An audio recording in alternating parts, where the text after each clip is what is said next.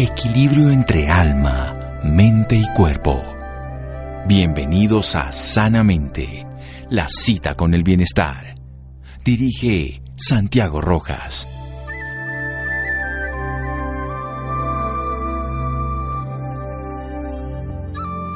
La comida que comes puede ser la más poderosa forma de medicina o también la forma más lenta de veneno. Ann Wigmore.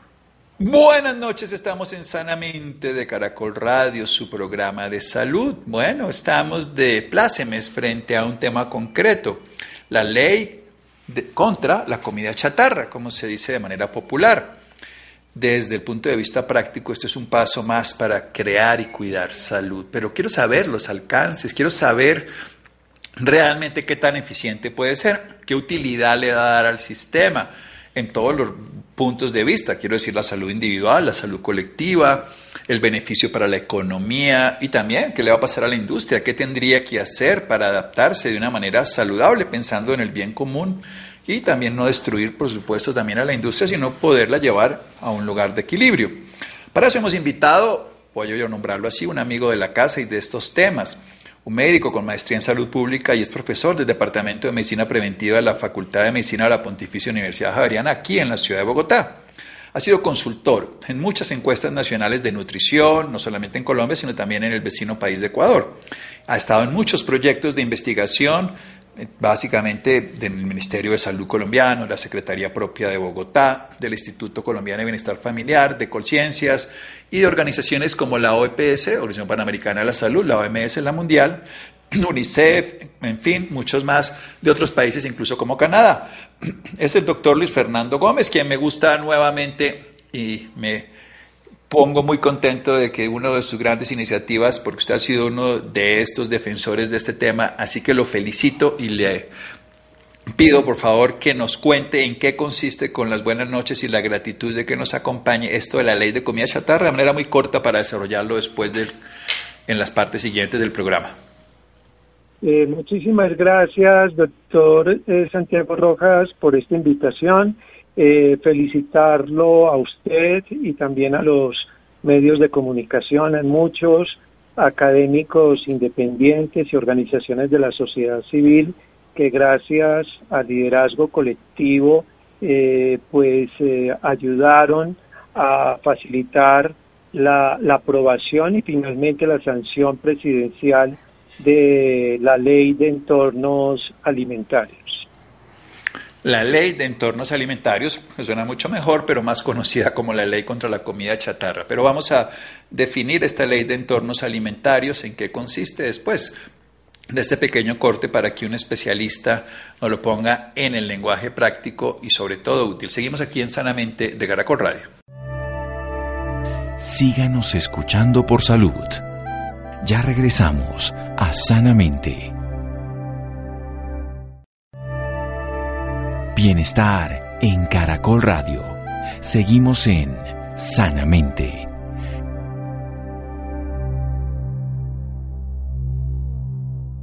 Seguimos en Sanamente de Caracol Radio con un médico en maestría en salud pública que ha participado en diversos proyectos de investigación en todas las entidades públicas nacionales e internacionales, un consultor en temas de nutrición, un experto que nos está hablando de la ley de entornos alimentarios, como se conoce popularmente la ley de comida chatarra. Ahora sí cuéntenos en qué consiste, doctor Luis Fernando, estos sellos, estos octógonos, todo, todo lo que usted sabe.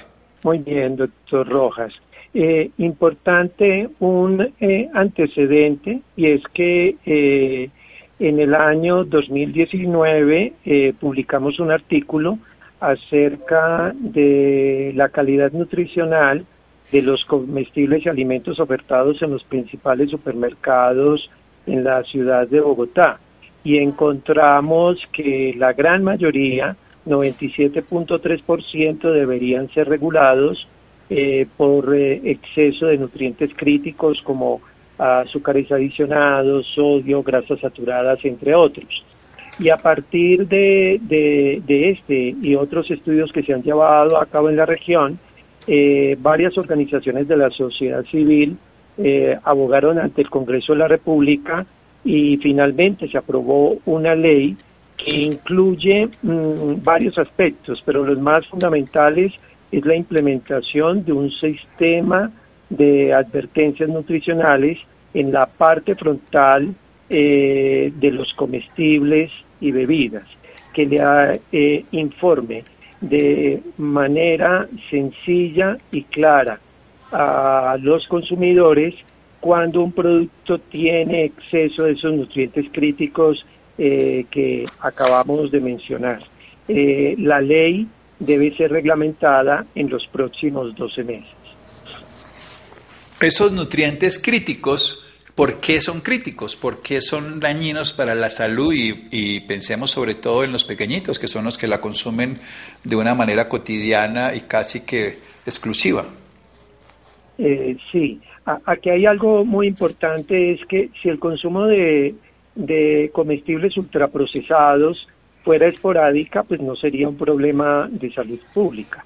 Desafortunadamente, por eh, estrategias de marketing eh, muy, eh, muy fuertes dirigidas a la población infantil, la ingesta de este tipo de productos se ha transformado en compulsivo, entonces ya se transforma en un problema de salud pública. En el caso de los azúcares adicionados presentes en las bebidas azucaradas, en muchos productos comestibles eh, que uno encuentra en los supermercados, ese, eh, eh, los azúcares adicionados están relacionados principalmente en menores de 12 años, en donde está la mayor evidencia científica con ganancia de peso, con un incremento del riesgo de sobrepeso o obesidad, y en la edad futura, vínculo, eh, en la edad adulta vinculado con enfermedades cardiovasculares y, también con otros padecimientos. En el caso del sodio es muy importante recordar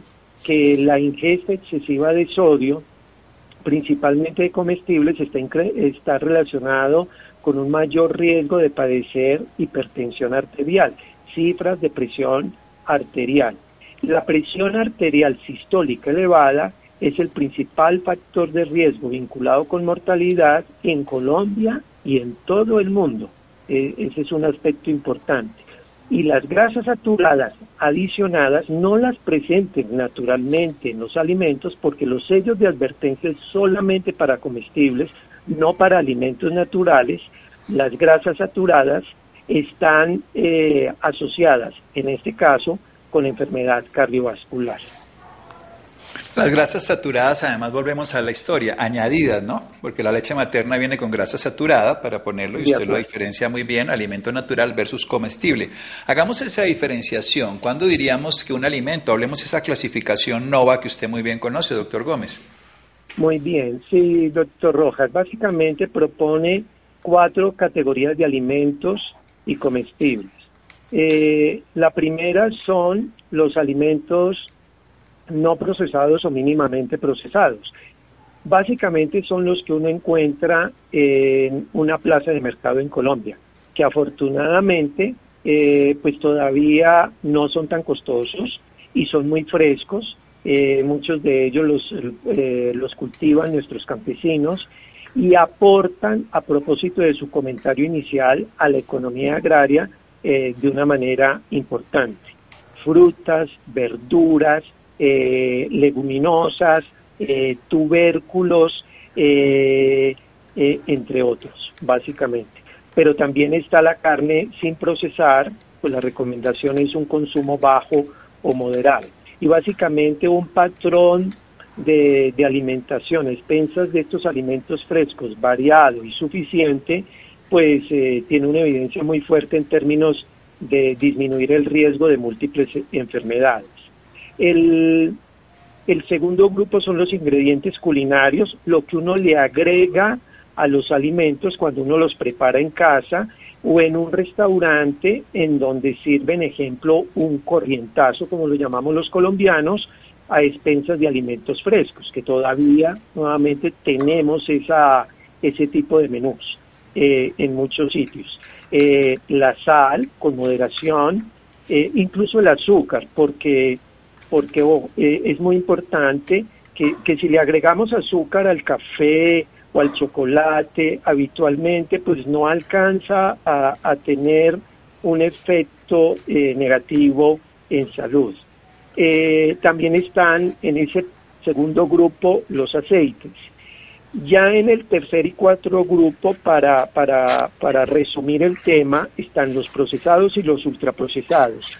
Muchos productos que, que ya no se alejan mucho del alimento natural porque eh, la matriz alimentaria ha sido alterada, incluso destruida, con muchísimo menos contenido de fibra, con muchos aditivos y la mayoría de ellos con exceso de los nutrientes críticos que, que le acabo de mencionar.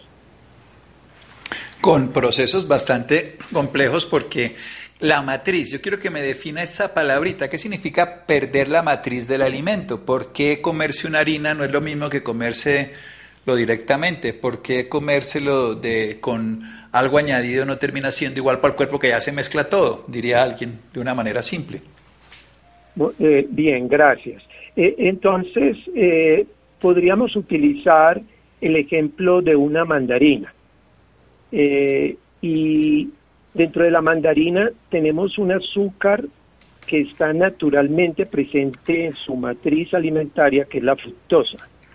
Esa fructosa, por, por decirlo de alguna manera, está atrapada en medio de una fibra, eh, una que es soluble, otra que no es soluble. Eh, nos, nos comemos la mandarina, no en jugo, sino la mandarina entera, la naranja entera, la guayaba entera, eh, cuando, cuando llega al intestino, entonces la fructosa se libera de una manera muy lenta o incluso queda atrapada y no se absorbe toda. Entonces esa fructosa no va a generar ningún riesgo en salud ni ninguna alteración, ejemplo, en la homeostasis metabólica relacionado con los azúcares. Eh, evolutivamente estamos preparados como Homo sapiens sapiens desde hace 200.000, 180.000 años para, para, para, para consumir este tipo eh, de alimentos con esa matriz alimentaria intacta. Ya los ultraprocesados los alteran y entonces, eh, ejemplo, un cereal de caja ultraprocesado eh, con gran contenido de azúcares adicionados, con bajo contenido de, de fibra, el efecto cardiometabólico es muy diferente, se absorbe muy rápidamente y usted conoce muy bien el tema, genera unos picos de, insulina como, como mecanismo compensatorio y a nivel de hígado produce eh, en términos sencillos unas grasas malas, digámoslo así, un colesterol malo, que lo llamamos eh, LDL, y que está vinculado con enfermedad cardiovascular y bueno, habría otros mecanismos para, para, para resumir el tema. Muy bien, vamos a hacer un pequeño corte para desarrollar todavía esta idea esencial ante esta ley de los entornos alimentarios, sobre todo pensando en salud y bienestar. Seguimos aquí en Sanamente de Caracol Radio. Síganos escuchando por salud. Ya regresamos a Sanamente. Bienestar en Caracol Radio. Seguimos en Sanamente.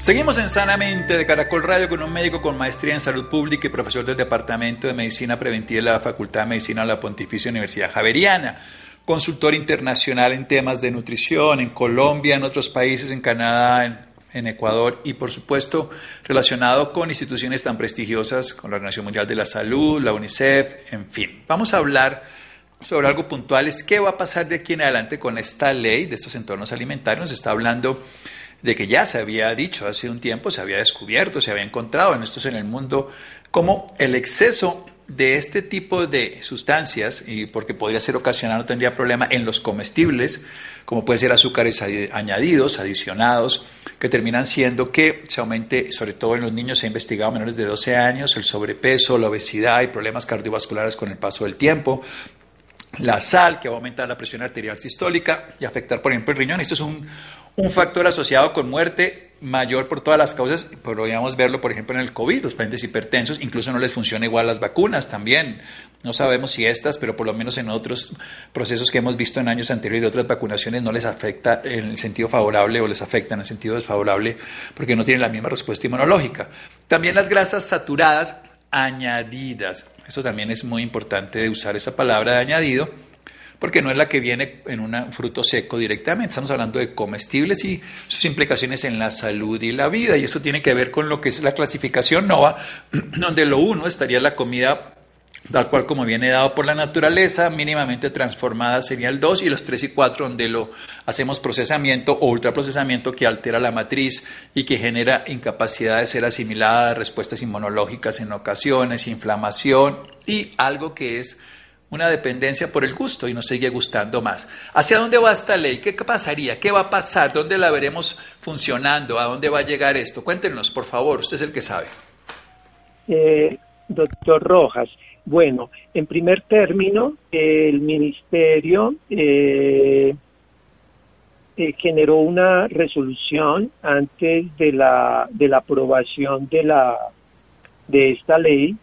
Nosotros, pues como académicos independientes y varias organizaciones sociales, esperamos que el Ministerio derogue esa resolución, porque fue una, una, una normativa anterior a esta ley.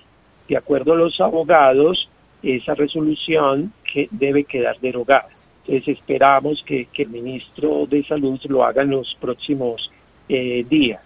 Y eh, la ley define de que el ministerio debe implementar una advertencia eh, con los nutrientes críticos más importantes en el empaquetado frontal de los productos eh, teniendo en cuenta, y esto es muy importante, doctor Rojas, la eh, evidencia disponible eh, sin conflicto de interés. Ese, eso, es, ese es algo importante. Y de acuerdo a los estudios llevados a cabo en América Latina y un estudio que se llevó a cabo en Colombia, esa advertencia debe tener forma octagonal. hemos observado que los octágonos eh, son los que más disuaden eh, por diversos mecanismos de psicología del consumo a eh, disminuir la motivación por la adquisición de ese producto o por consumirlo, no solamente adquirirlo, sino también consumirlo. Entonces la evidencia es muy clara de que el octágono de advertencias más adecuado son los octágonos. Y también la evidencia indica que el modelo de perfil de nutrientes, en términos sencillos para, para los oyentes, el modelo de perfil de nutrientes es como el que define la, el límite de velocidad. Imaginémonos si, si generamos un límite de velocidad eh, para automotores de 100 kilómetros eh, por hora, no estaríamos haciendo nada. Entonces tenemos que generar un, eh, eh, basarnos en un modelo que sea muy estricto en términos de, esos niveles de, sodio, de grasa saturada, de azúcares adicionados y de otros nutrientes críticos que se están discutiendo eh, actualmente. Entonces, el gobierno, a partir de lo que acabo de mencionar, debe implementar en los, en los próximos 12 meses, la, ley fue sancionada por el presidente el pasado 30 de julio, eh, en los próximos 12 meses se debe reglamentar eh, esta nueva ley en términos de etiquetado, se debe derogar la resolución anterior y eh, yo esperaría que dentro de un año ya podamos tener un etiquetado muy parecido al que implementó Ecuador, o el que implementó Chile, que se ha vinculado de una manera muy interesante con, otras políticas, con impactos no solamente, como usted lo mencionó al principio de su entrevista, en la salud individual, pero también en la salud colectiva. Aquí me gustaría agregar algo muy brevemente, doctor Rojas, también, y es el hecho de que se han llevado a cabo varios estudios económicos que han mostrado que no afecta a la economía no afecta a la economía. Esto es algo eh, importante. Incluso hay una oportunidad muy interesante de, impulsar la economía campesina tan importante en estos momentos de, la pandemia. Algo que es esencial, que pensemos no solamente en un beneficio particular de un individuo, que lo es, pero tendríamos que pensar, hoy leo unos artículos donde hablan del 60-70% de la nutrición en grupos infantiles está basado en alimentos ultraprocesados, lo que lleva a hacer unas preocupantes eh, reflexiones sobre lo que puede llegar a pasar y sobre lo que ya está pasando, incluso con porcentajes tan pequeños como el 30%, que idealmente sería tan ocasional que no llegara a ser el 10%. ¿Qué cree que va a pasar a nivel de la industria, a nivel de muchas otras eh, empresas con este tema? ¿Qué, puede pasar? ¿Hacia dónde queremos ir? Bueno, ahí tendríamos varios escenarios. Uno muy probable es que la industria, y ah, un estudio reciente lo indica, ha comenzado a disminuir el contenido de nutrientes críticos de algunos productos. Eh, lo hemos visto en varios eh, comerciales en televisión, ejemplo, la oferta de bebidas industrializadas con un menor contenido de azúcar eh, o eh, con la utilización de edulcorantes no calóricos como el aspartame, que, que, tienen muy bajo aporte calórico o no tienen eh, ninguno.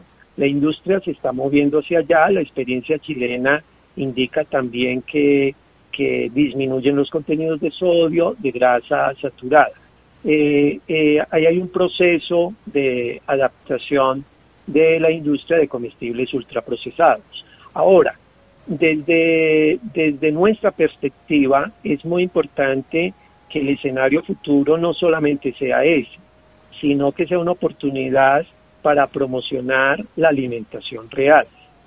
La, eh, en, un, en un programa anterior discutimos un estudio muy interesante que mostraba que los comestibles ultraprocesados están vinculados con obesidad más allá del exceso de nutrientes críticos. En este sentido, los sellos de advertencia octagonal, como su nombre lo indican, le advierten al consumidor de los comestibles ultraprocesados más nocivos, pero no quiere decir que un comestible ultraprocesado sin sello sea saludable es menos nocivo. Lo ideal es que podamos avanzar como sociedad en políticas públicas para, para promocionar frutas, verduras, leguminosas.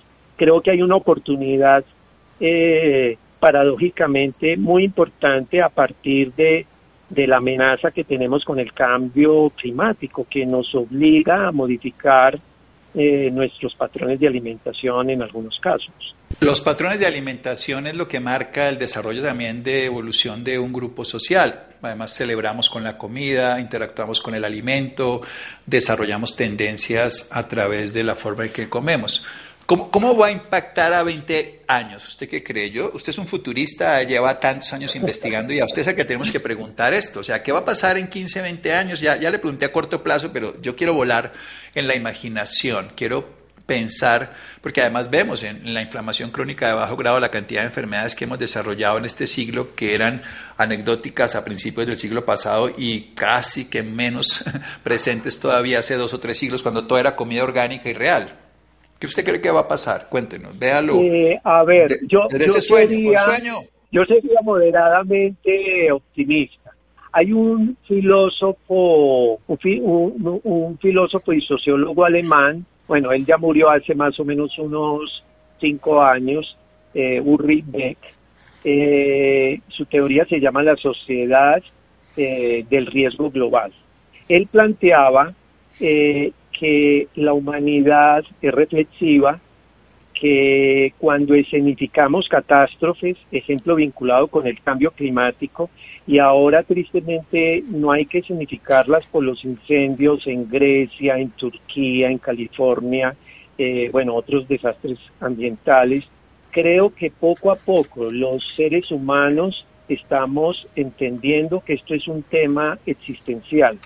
Eh, y ahí la alimentación es clave. Y yo creo, soy muy optimista, va a haber una oportunidad de cambio, una transformación gigante en los sistemas agrícolas y alimentarios. También una necesidad, pensaría yo, de, de todos los eh, gobiernos, de todos los estados nacionales, de impulsar cada una de sus economías en la pospandemia. Y, y qué mejor manera de hacerlo a través de la, de la agricultura nacional. Es esto de, además de la huella de carbono, que tendríamos que empezar a pensar también. Sí, yo, yo soy moderadamente optimista, pero con que unas personas puedan beneficiarse estaremos haciendo, si usted dice que se beneficia el 10% de la población, por decir un dato, pues está manejando 700 millones de personas en el mundo, o sea que no son anécdotas. Eh, en lo, lo que es global va a influir en muchos o por el contrario va a dañar a muchos. Ya para terminar, ¿cómo, es, ¿cómo, es, la acogida en el gremio médico, usted que está en una universidad y todo frente a esto? ¿Qué tanta fuerza hay? ¿Qué tanta, además, responsabilidad hay de nosotros de ser ejemplo en este proceso? Y no solamente pues estar ahí expectantes a ver si dicen o no dicen, porque el gremio médico termina siendo muy formulador, pero hacemos a veces poca, poca docencia y poca formación en prevención y promoción.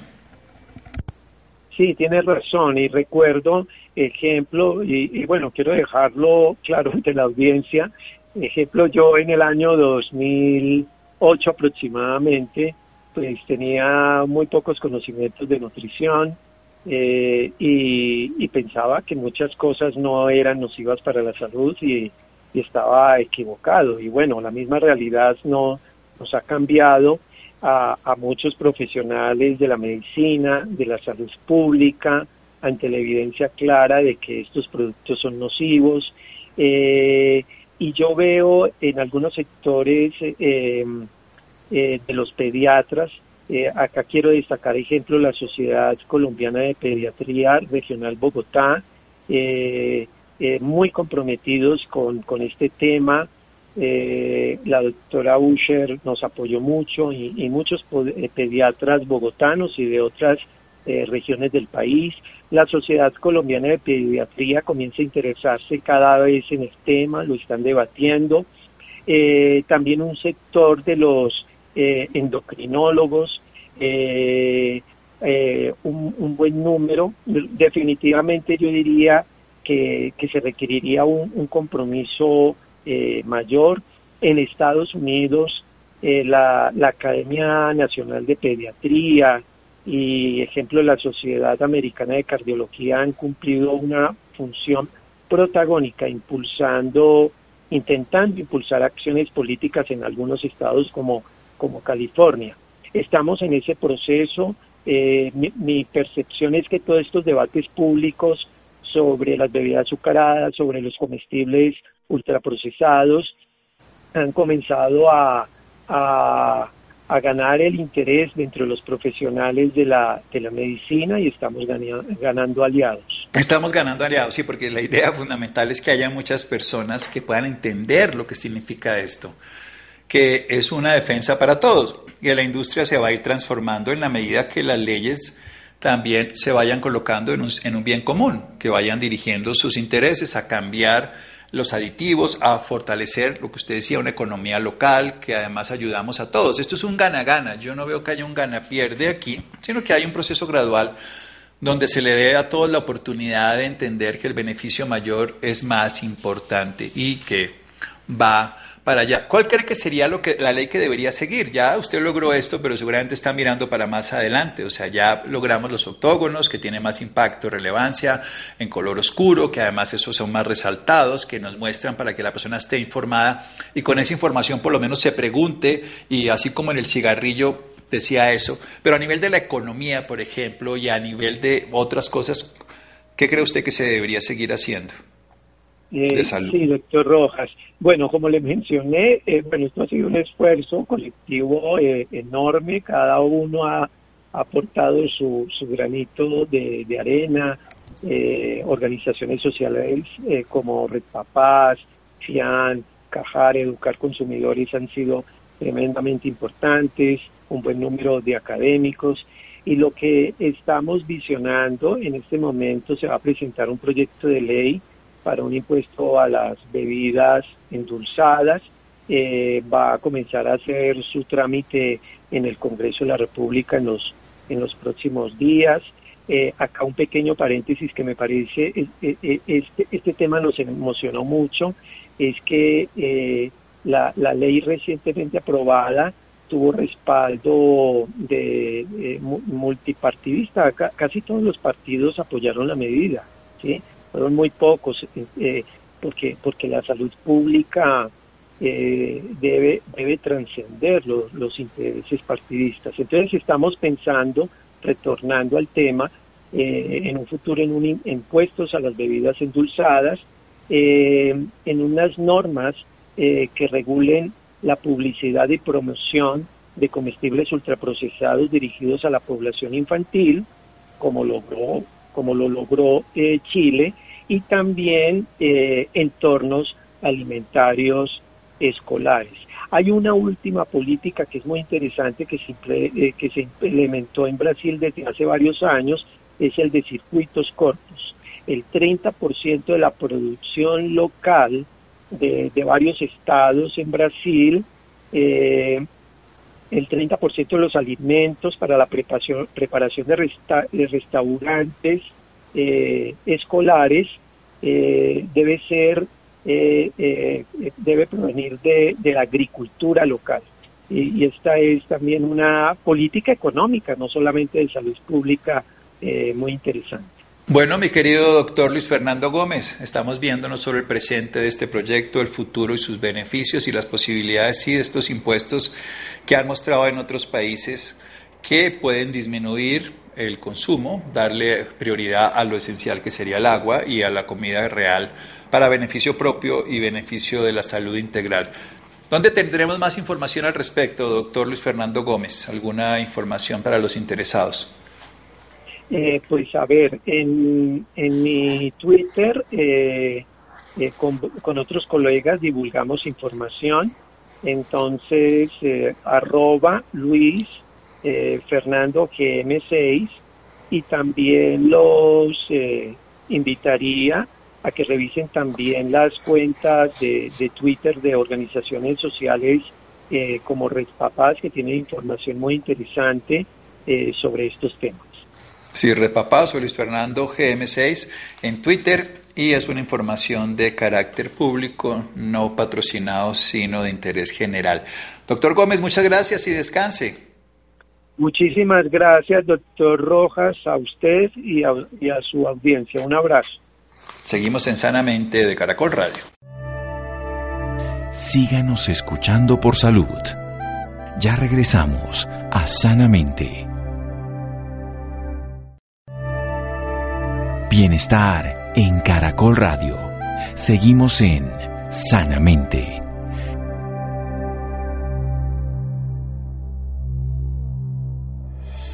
Seguimos en Sanamente de Caracol Radio. Bien, vamos a cambiar de tema. Alimentos ancestrales, ¿qué son? ¿Cuáles son sus beneficios? ¿Por qué se deben consumir? Laura, estamos en Colombia, vamos a ver.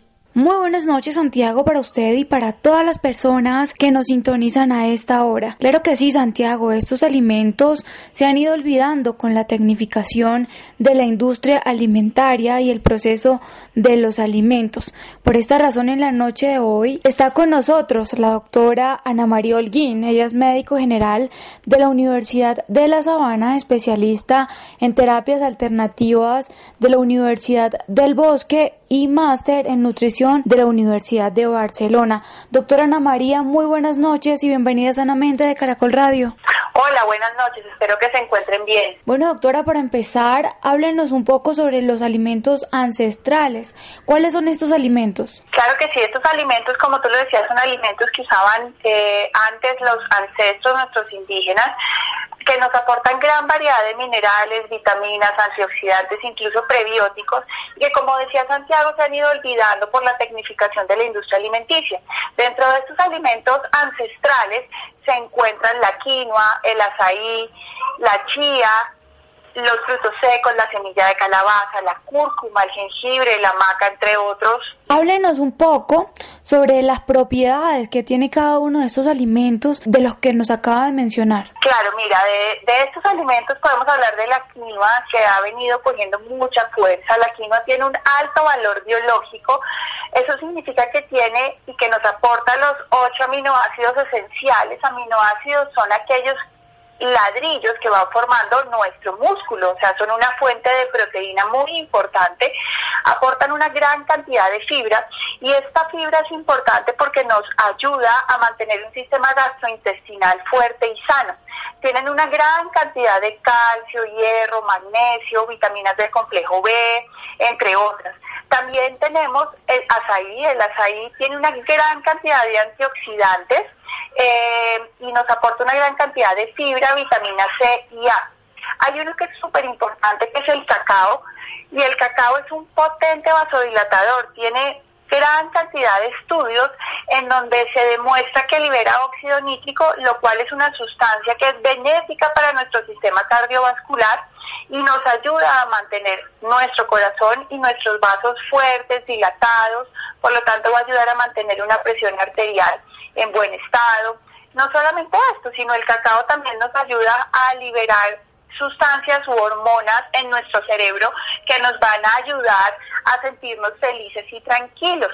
También está la chía. La chía son unas semillas que nos aportan una gran cantidad de proteína, pero tienen una característica y es que nos dan una gran cantidad de calcio, inclusive nos dan más calcio que la leche de vaca. Y también aportan mucha fibra. ¿Y quiénes pueden consumir estos alimentos? ¿Desde qué edad se podrían empezar a consumir? Mira, idealmente los alimentos ancestrales los deberían consumir todas las personas, niños, adultos y ancianos. Todos estos alimentos ancestrales tienen el potencial de prevenir enfermedades, de mantener nuestra salud y de mejorar la calidad de vida. Realmente no existe ninguna contraindicación en alguna persona para consumir alimentos ancestrales.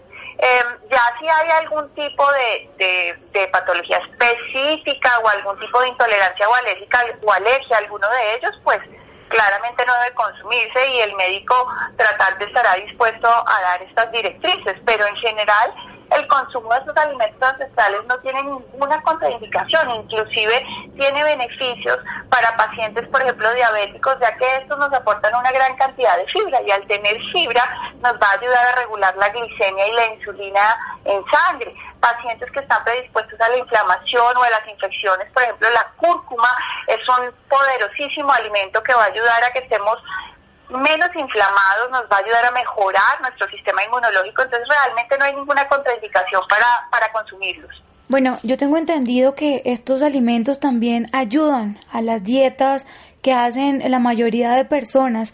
¿Cómo se pueden, las personas que no saben de este tema, cómo pueden incluir estos alimentos en sus dietas? Bueno, esto es un tema que es un poco álgico y que finalmente pues sí es importante que cada persona lo trate con su médico. Sin embargo, los alimentos ancestrales nos aportan una gran cantidad de minerales y de vitaminas que se usan como sustrato o como enzimas para tener un correcto metabolismo. Y si nosotros tenemos nuestro metabolismo funcionando bien, pues probablemente nos va a ayudar a mantener un peso.